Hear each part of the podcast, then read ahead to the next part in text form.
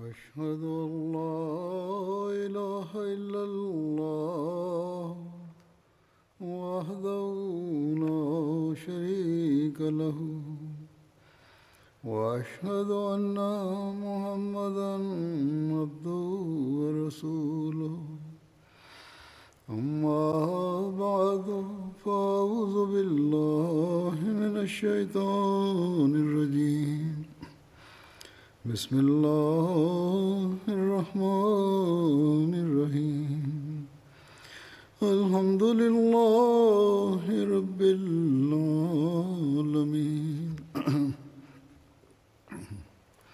الرحمن الرحيم. مالك يوم الدين.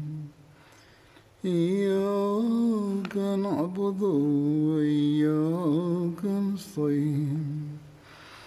اهدنا الصراط المستقيم.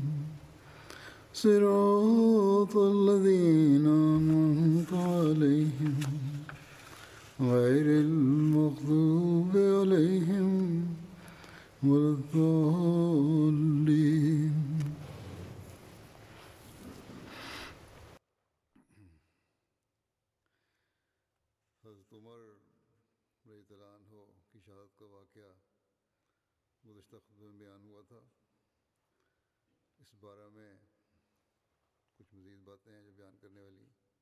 J'évoquais dans mon précédent sermon le martyr du calife Omar Talanhu.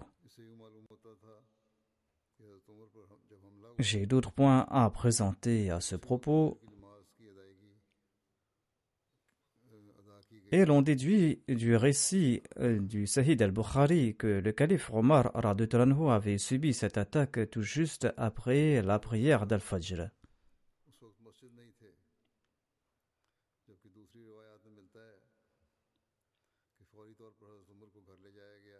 Et le calife Omar était toujours dans la mosquée. Mais selon un autre récit, on dit qu'il a été transporté immédiatement à la maison et on avait accompli la prière par la suite. Alama ibn Hajar, l'exégète du Sahih al-Bukhari, a présenté un autre récit sous ce récit et il déclare que Ibn Abbas relate que lorsque le calife Omar a commencé à saigner abondamment, et qu'il s'est évanoui, je l'ai transporté à la maison avec l'aide de plusieurs personnes.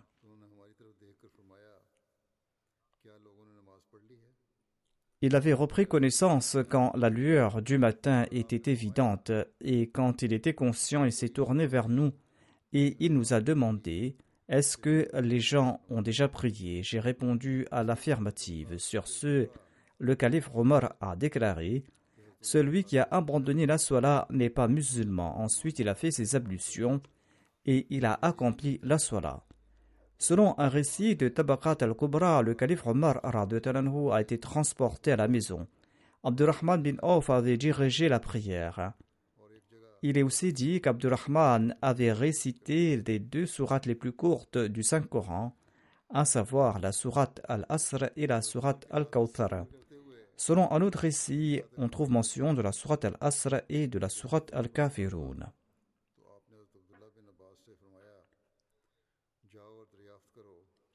Tabakat et Kubra dit ceci à propos de l'assassin du calife Omar. Après l'attaque, il a dit à Abdullah bin Abbas Va voir qui a tenté de m'assassiner. Abdullah bin Abbas déclare J'ai ouvert la porte de la maison les gens étaient réunis en grand nombre. Ils ignoraient l'état du calife Omar. J'ai demandé Qui a frappé l'émir des croyants d'un coup de poignard? On m'a répondu Il s'agit d'Abololo, l'ennemi d'Allah.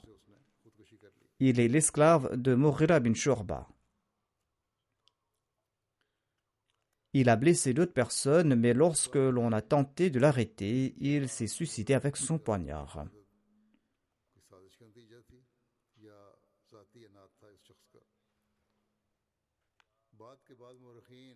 Il y a des spéculations sur l'assassinat du calife Omar. Était-ce le fruit d'un complot ou était-ce le fruit de la haine personnelle de cet assassin? Les historiens ultérieurs déclarent que l'hostilité personnelle n'était pas l'unique raison du martyr du calife Omar mais qu'il s'agissait d'un complot. En tout cas, nous allons étudier leur opinion. Après avoir évoqué en détail le martyr d'un calife aussi brave à l'instar de Omar les historiens et les biographes en général maintiennent le silence et il donne l'impression qu'Abololo Firouz avait tué le calife Omar suite à une colère passagère.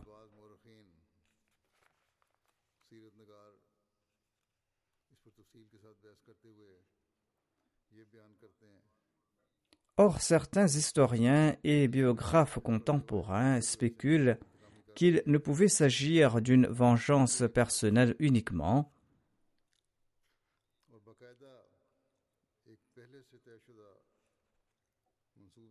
Il doit s'agir d'un complot, selon eux.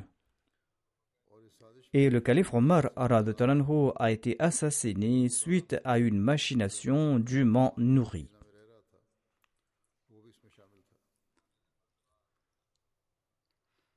Harmuzan, le fameux général persan qui apparemment s'était converti à l'islam et qui vivait à Médine, était un des instigateurs de ce complot. Les historiens contemporains se plaignent du manque d'explications détaillées de la part des historiens du passé pour démontrer qu'il s'agissait d'un complot.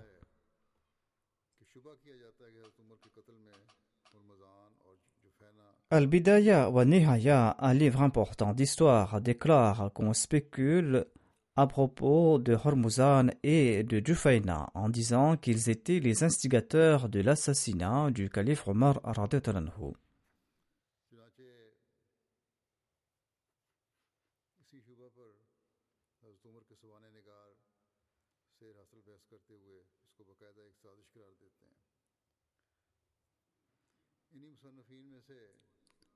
En raison de ces doutes, les biographes du calife Omar affirment qu'il s'agissait d'un complot. Mohammad Reza, un des auteurs, déclare dans son livre Sirat Omar Farouk que le calife Omar empêchait qu'on loge à Médine des prisonniers adultes.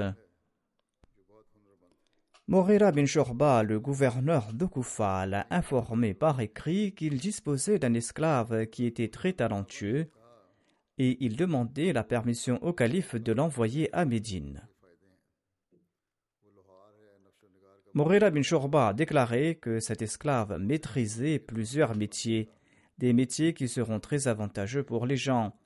Il est un forgeron, il est un artisan, il est un champortier. Le calife Omar a écrit à Mourira bin Shorba lui donnant la permission d'envoyer cet esclave à Médine. Mourira bin Shorba avait imposé à cet esclave un impôt de 100 dirhams mensuellement. L'esclave s'est plaint au calife que l'impôt était très élevé. Le calife Omar lui a demandé Quel métier maîtrises-tu le mieux?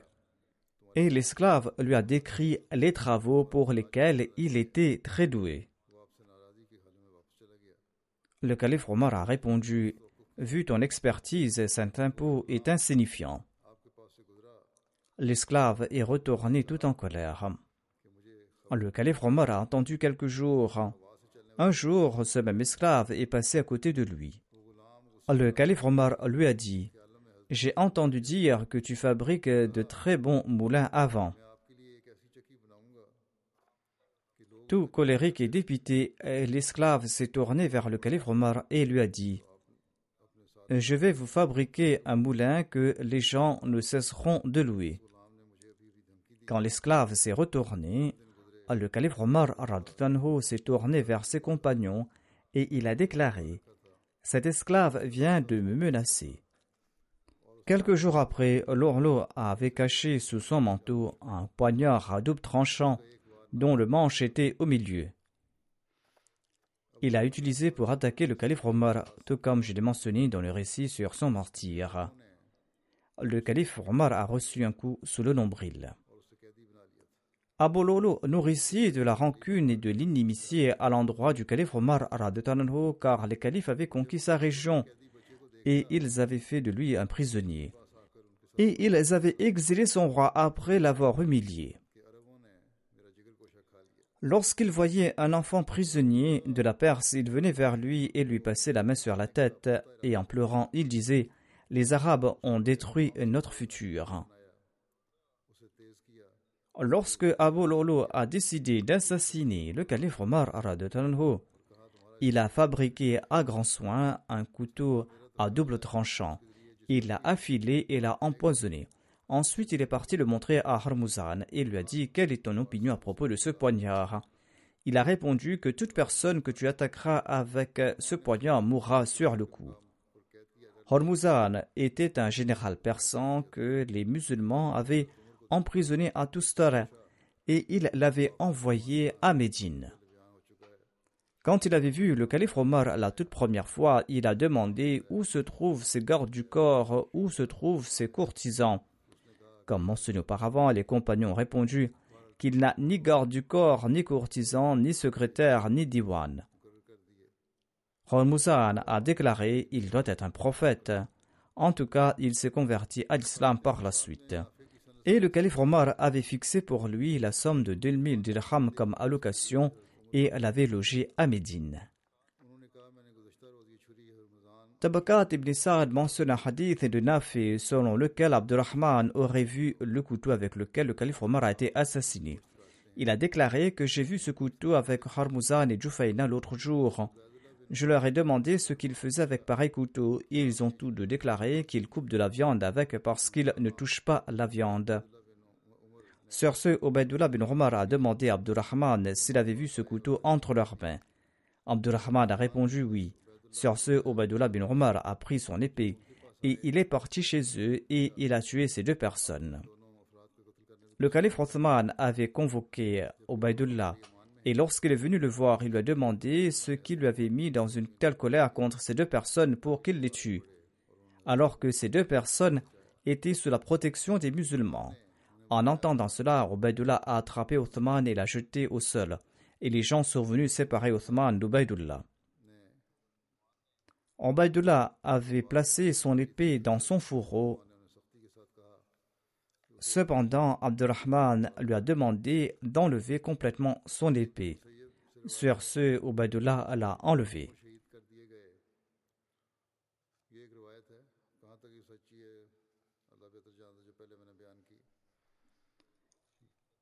On ignore dans quelle mesure ce récit impliquant le calife Othman et Obadullah est authentique. Allah sait le mieux.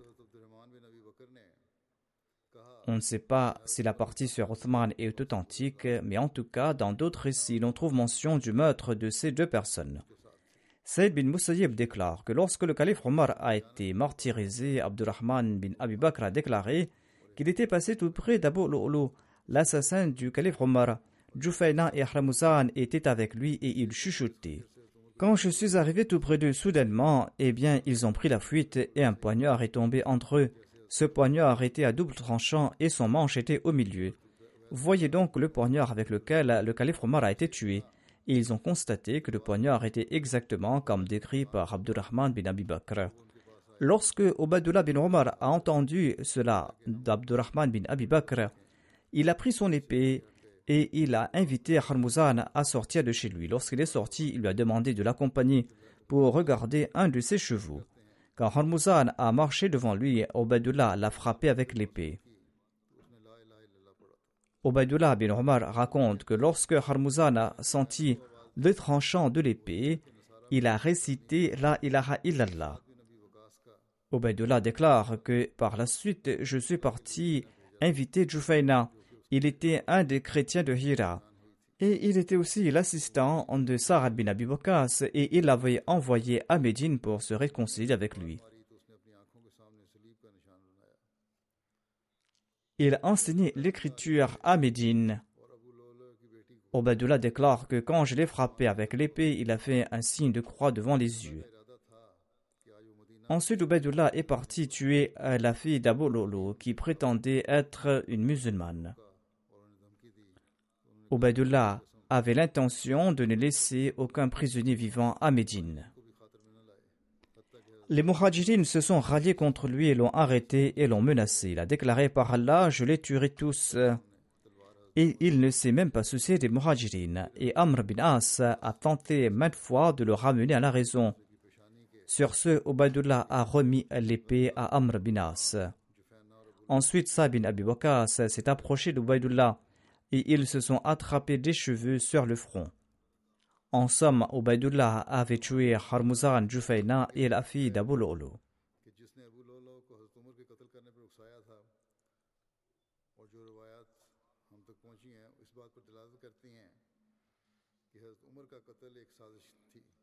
Ceux qui soutiennent l'idée d'une conspiration présentent ces récits sur ceux qui auraient incité Abu Lolo à commettre cet assassinat pour démontrer qu'il s'agissait réellement d'un complot.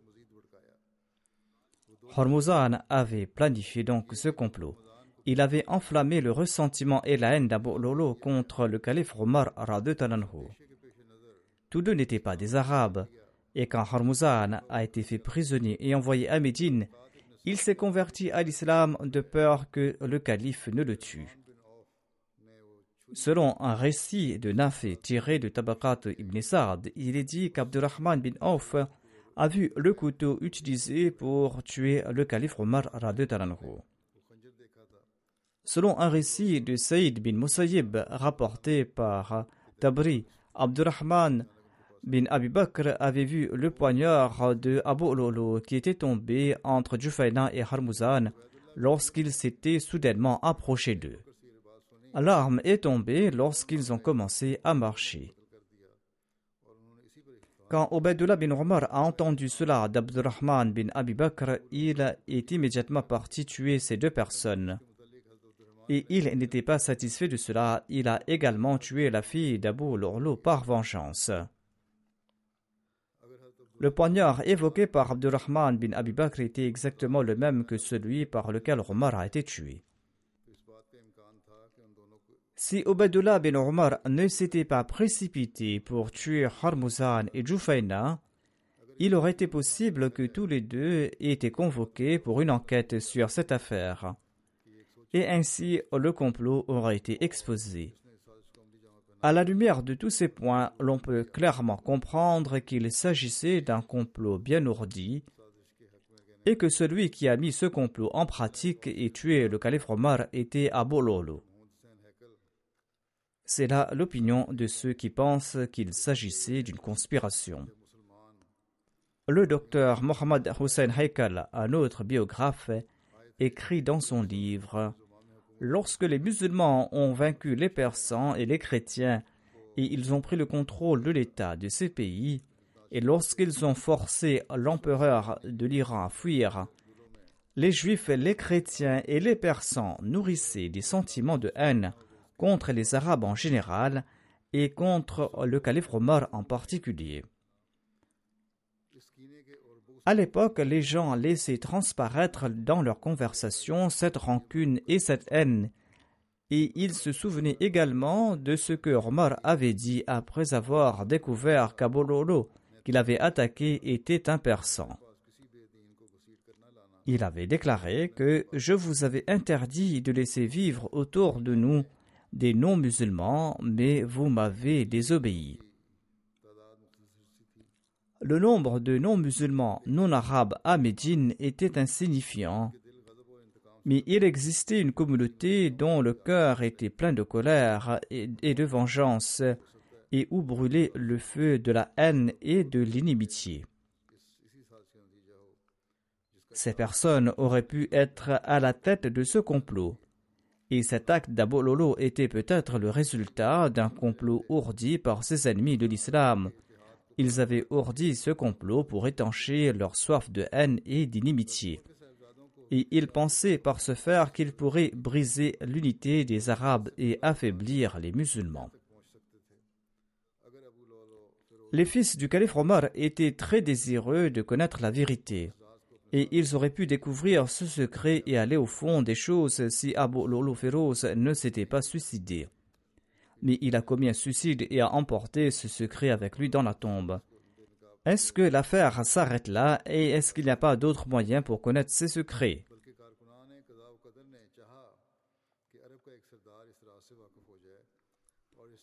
Cet écrivain historien écrit Non, Dieu souhaitait qu'un dirigeant arabe soit au courant de ce secret et qu'il les conduise à cette conspiration.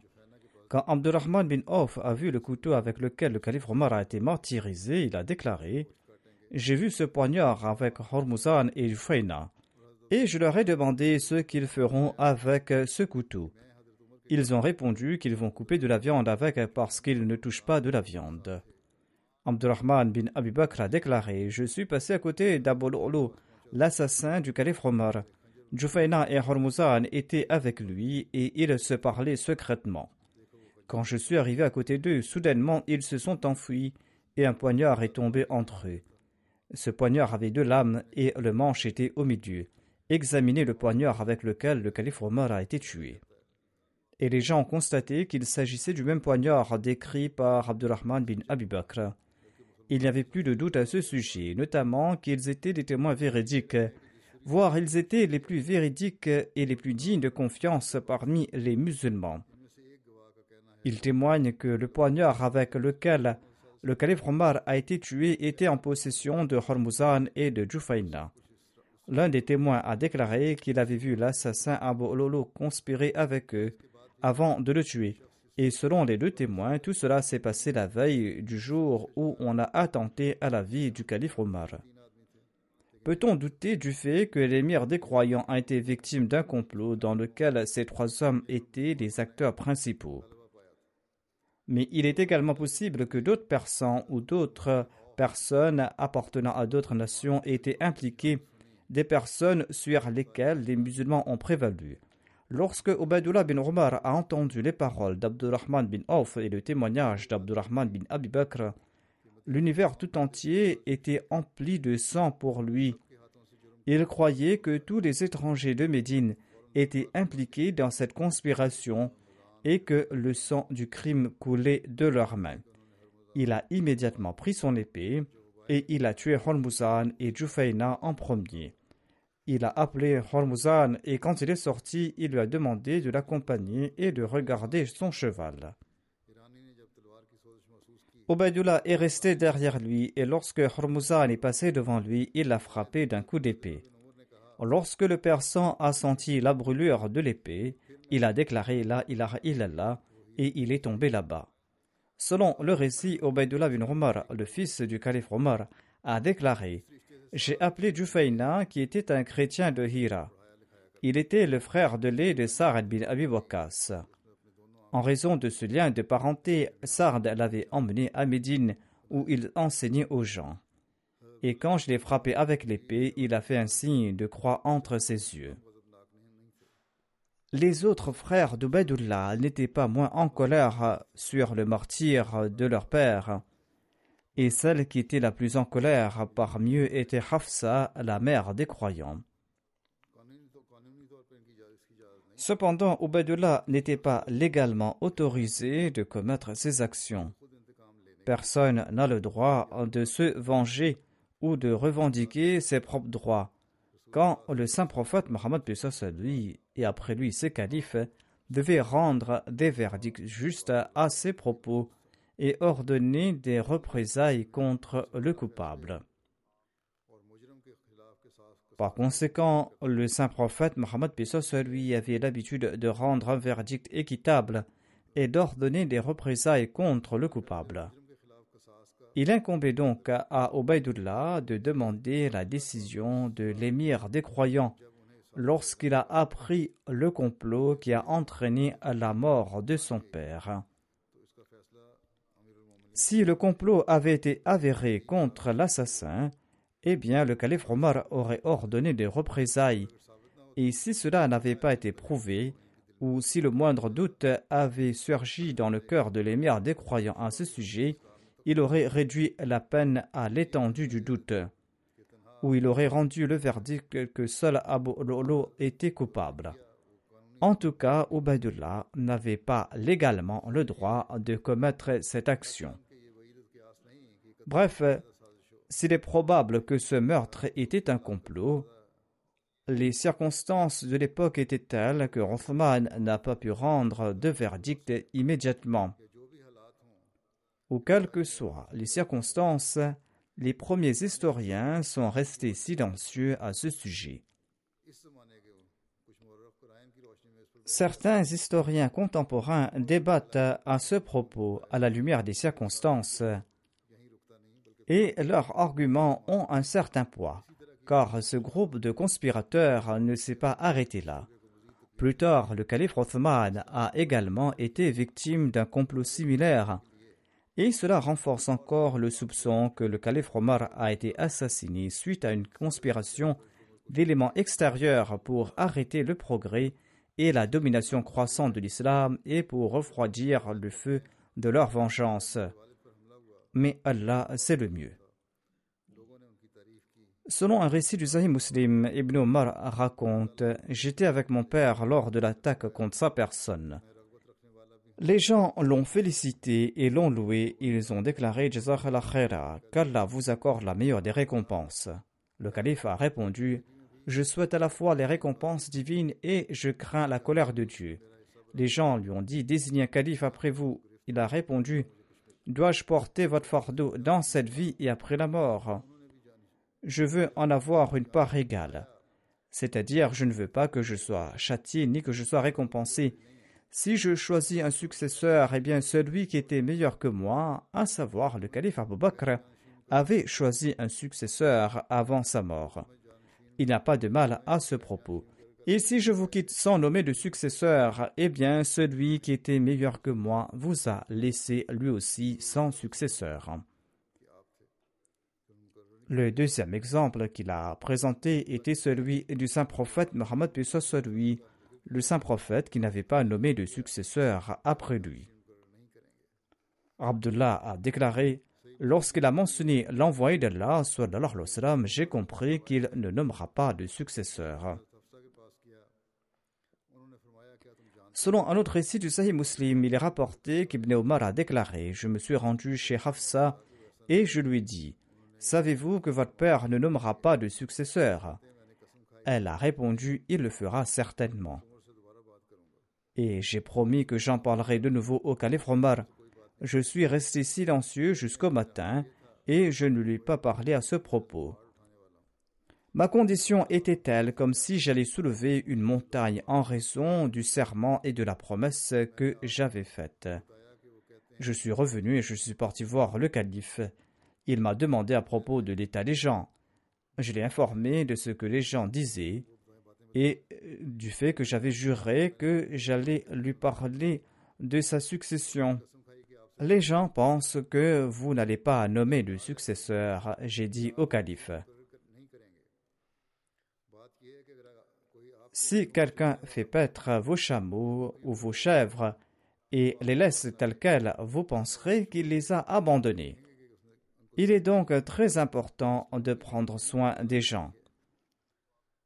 Le calife Omar était d'accord avec moi et il a incliné sa tête pour un moment Ensuite, il a levé sa tête et il s'est tourné vers moi et il a déclaré Allah protégera sa religion. Si je nomme personne comme calife, eh bien sachez que le saint prophète Mohammed lui n'avait pas nommé de successeur. Et si je nomme un calife, eh bien le calife Abu Bakr en avait nommé. Ibn Omar, le fils de Omar, a déclaré Par Allah, quand Omar a mentionné l'envoyé d'Allah, j'ai compris qu'il ne placera personne à l'égal du saint prophète Mohammed lui et qu'il ne nommera pas de successeur. Miswar bin Mahrama relate quant à lui Lorsque le calife Omar a été blessé, il était tout agité en raison de la douleur. Ibn Abbas lui a dit, comme pour le réconforter, Ô émir des croyants, si tel est le cas, eh bien, vous avez été en compagnie de l'envoyé d'Allah, et vous l'avez très bien soutenu. Ensuite, il s'est séparé de vous d'une telle manière qu'il était satisfait de vous. Ensuite, vous êtes resté en compagnie du calife Abu Bakr et vous l'avez très bien soutenu, et vous vous êtes séparé de lui dans un état où il était satisfait de vous. Ensuite, vous êtes resté avec ses compagnons et vous les avez soutenus d'une très belle manière. Et maintenant, vous allez vous séparer d'eux dans un tel état qu'ils sont satisfaits de vous. Le calife Omar a répondu Vous avez mentionné la compagnie de l'envoyé d'Allah et de sa satisfaction. Tout cela n'était qu'une faveur de la part d'Allah, faveur que m'a accordée le saint prophète Mohammed lui. Ensuite, vous avez mentionné la compagnie du calife Abu Bakr et sa satisfaction. Cela aussi n'est que la grâce d'Allah qu'il m'a accordée. Les soucis que j'ai et que vous constatez sont à cause de vous et de vos compagnons. Je ne m'inquiète pas de ma personne. Je m'inquiète pour vous et pour vos amis. Par Allah, même si j'avais autant d'or que la terre, je l'aurais offert en rançon pour me racheter du tourment avant de pouvoir voir ce tourment.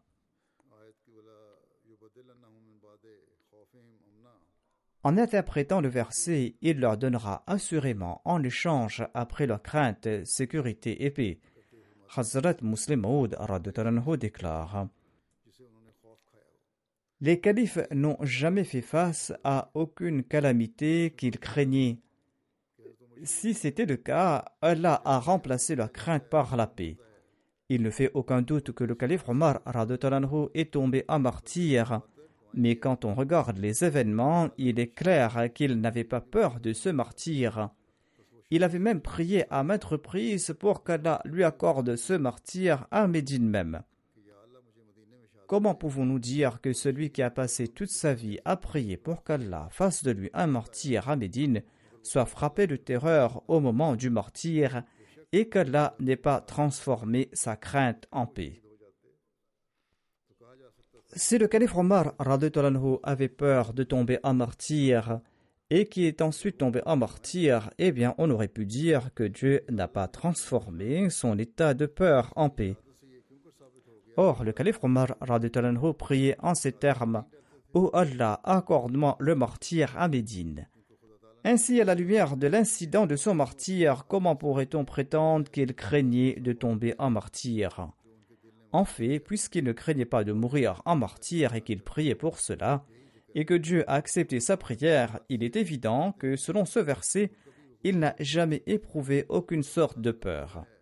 Et comme je l'ai mentionné plus tôt, ce verset déclare que tout ce dont les califes ont peur ne peut jamais se produire. De plus, Allah promet qu'il leur donnera en échange de leur crainte la paix et la sécurité. Or, si quelqu'un ne craint même pas quelque chose et qu'il le considère comme source de son honneur et de l'élévation de son rang, il serait vain de prétendre qu'il a éprouvé de la peur, et il serait vain de demander pourquoi cela ne s'est pas transformé en état de paix. C'est là un point qu'il faut comprendre. Hazrat Muslim déclare Quand j'ai lu cette prière du calife Omar, je me suis dit que cela signifie en d'autres termes que l'ennemi devrait attaquer Médine et que l'assaut sera si intense que tous les musulmans seraient tués. Ensuite, l'ennemi allait atteindre le calife de l'époque et le tuer. Or, Allah a accepté la prière du calife Omar tout en créant des moyens pour préserver l'honneur de l'islam. Ainsi, au lieu d'une attaque externe lancée contre Médine, un infâme individu à l'intérieur même de la ville l'a tué avec un poignard. Hazrat Muslim cite le martyr du calife Omar et les facteurs qui ont conduit à ce martyr en expliquant les préceptes de l'islam sur la libération des esclaves. Hazrat Muslim déclare la première injonction est que l'on doit libérer les esclaves sans rien demander en retour et le faire tout simplement comme un acte de bonté. Si l'on en est incapable, eh bien l'on doit leur accorder la liberté en prenant quelque chose en contrepartie. Mais s'il y a un esclave qui n'a pas les moyens d'acquérir sa liberté et de payer une rançon, et que l'État auquel il appartient ne montre aucun intérêt à son sujet, et que sa famille également ne se soucie pas de sa personne, eh bien cet esclave peut donner un avis à son maître et racheter sa liberté en faisant des paiements par tranche. Le prisonnier qui a été fait esclave peut fixer ses propres versements pour sa rançon. En pareil cas, hormis le montant des acomptes, le reste de ses gains lui appartiendra et il sera considéré comme un homme libre. En d'autres termes, il paiera ses acomptes grâce à ses revenus fixés pour racheter sa liberté, et le reste de ses gains lui appartiendront, et ce sera une forme de liberté pour lui. Le calife Omar a été tué par un esclave de la même catégorie, un esclave qui avait conclu un accord pour racheter sa liberté. L'esclave avait dit aux musulmans chez qui il résidait qu'il avait les moyens de racheter sa liberté et que son maître pouvait fixer la somme de la rançon, et il paiera le montant mensuellement en fonction de ses moyens. Par la suite, le maître lui a fixé une somme modique et il a commencé à payer mensuellement. Un jour, l'esclave s'est plaint au calife Omar que son propriétaire lui avait fixé un montant trop important et a demandé au calife de lui faire réduire cette somme. Lorsque le calife Omar a évalué son revenu, il a constaté que ses gains réels étaient bien supérieurs au montant du revenu sur lesquels les versements étaient basés. Sur ce, le calife Omar a déclaré que ces versements sont très faibles sur la base de ses revenus réels et on ne pouvait pas réduire ces versements. L'esclave était très en colère contre sa décision. Il a estimé que cette décision a été prise contre lui parce qu'il était un persan et que son maître était un arabe. Ainsi, dans sa colère, il a attaqué le calife Omar le lendemain avec un poignard et il lui a causé des blessures mortelles.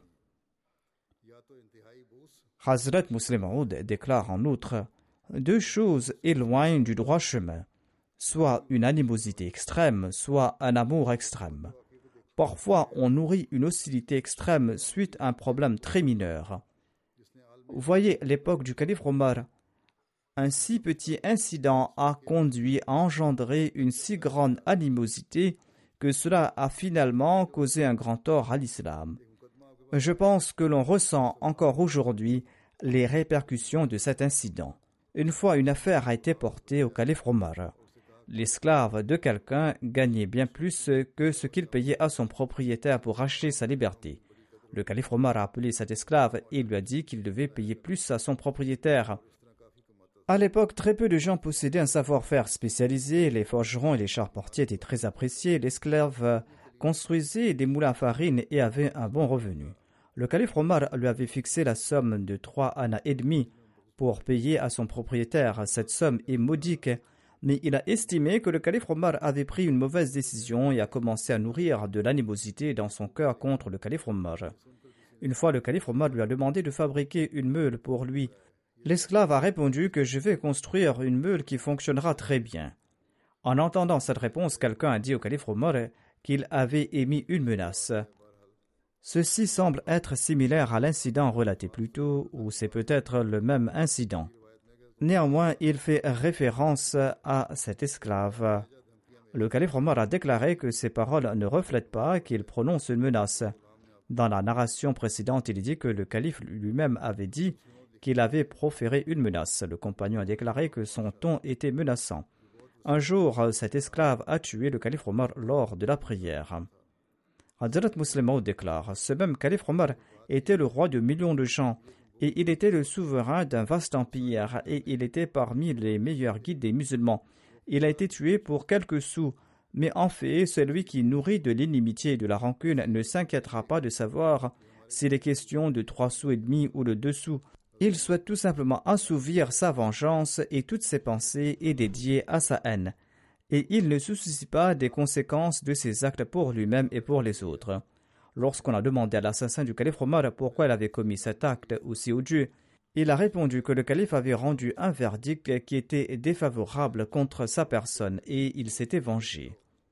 Ce détail n'a pas été mentionné précédemment, il se peut que lorsqu'ils ont capturé cet esclave, il a pu expliquer en un court instant les motifs de son meurtre et qu'il s'est suicidé par la suite.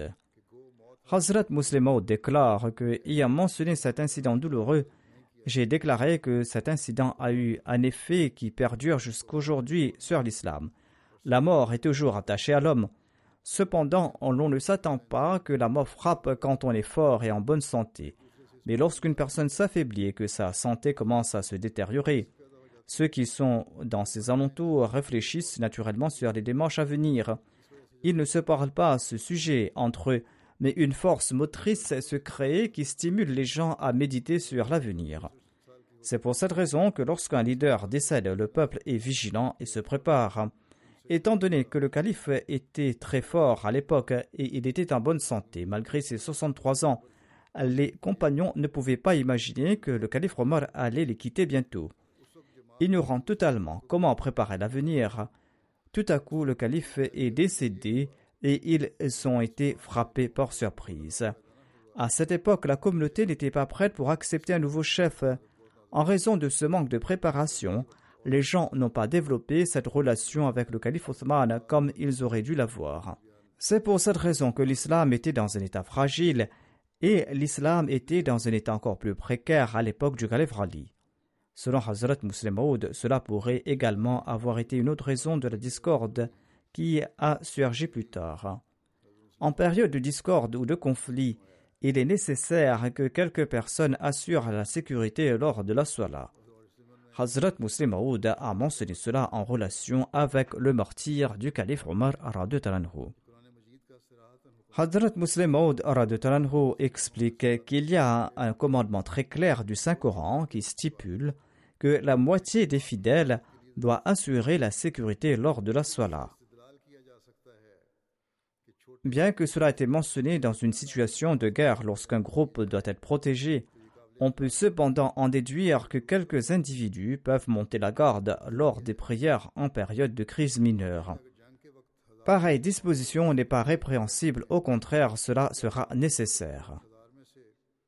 Hazrat Muslim Maud explique Si en temps de guerre, 500 personnes sur 1000 peuvent monter la garde, alors en temps où il y a peu de danger, 5 ou 10 personnes sur 1000 ne peuvent pas monter la garde. Dire qu'il n'y a pas de danger actif est un argument futile. Que s'était-il passé à l'époque du calife Omar? Il dirigeait les prières, tandis que les autres musulmans étaient également occupés à prier lorsqu'un infâme a pensé que c'était là une occasion parfaite pour l'attaquer. Et il s'est avancé et il l'a frappé de son poignard. Si, même après cet incident, quelqu'un déclare qu'un dispositif de sécurité au cours de la Sola va à l'encontre du principe et de la dignité de la Sola, eh bien cette personne ne fait que manifester sa stupidité. Il ressemble à celui qui participe à une bataille et est touché par une flèche qui le fait saigner. Il s'enfuit du champ de bataille en s'essuyant le sang et en disant Oh Allah, j'espère que le fait d'être touché par cette flèche est un rêve et que ce n'est pas une réalité.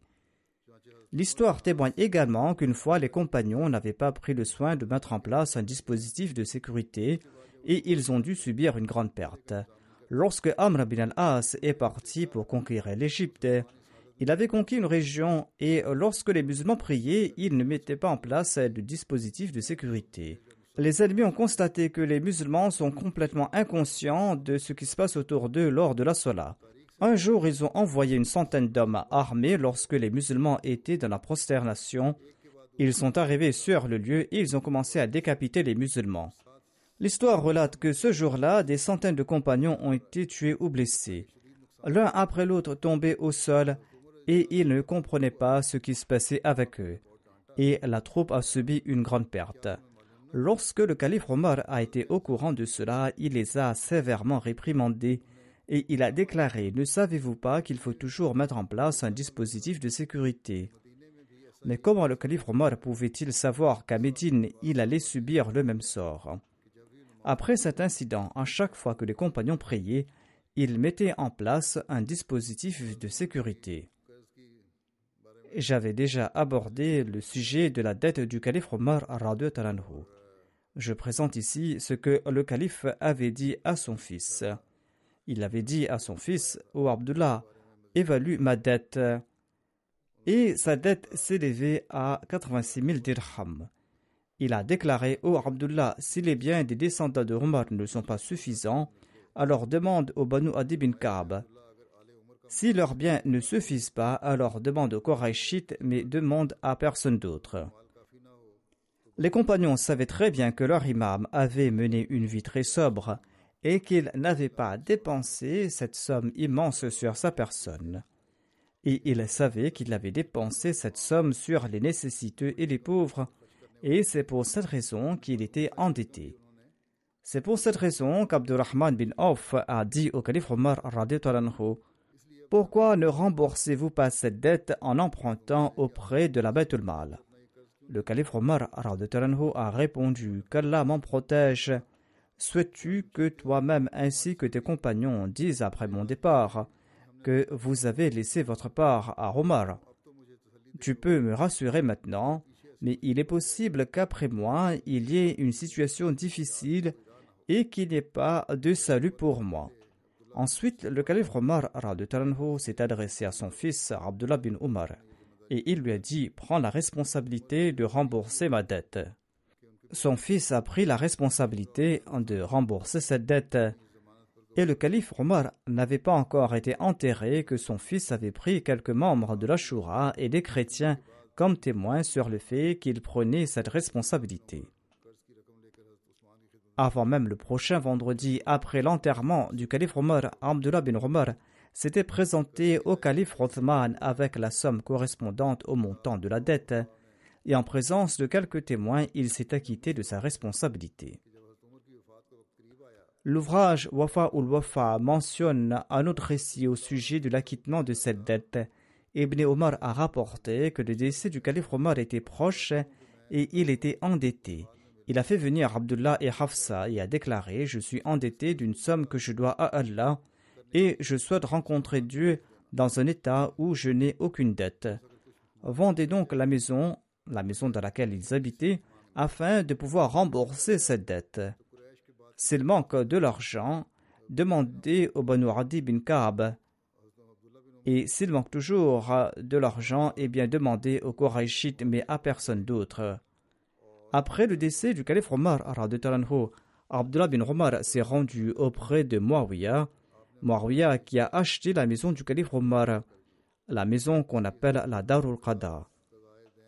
Il avait vendu cette maison pour payer la dette du calife Omar et c'est pour cette raison que cette maison était appelée la Darul Qada Qada et Dain Omar, c'est-à-dire la maison qui a permis de rembourser la dette du calife Omar. Je mentionnerai d'autres récits à ce sujet la prochaine fois, Inshallah.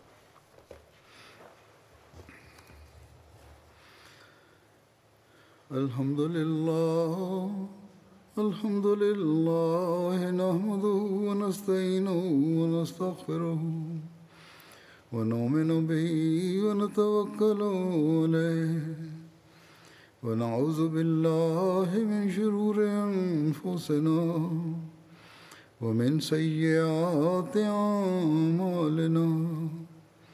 من يهده الله فلا مضل له ومن يضلل فلا هادي له.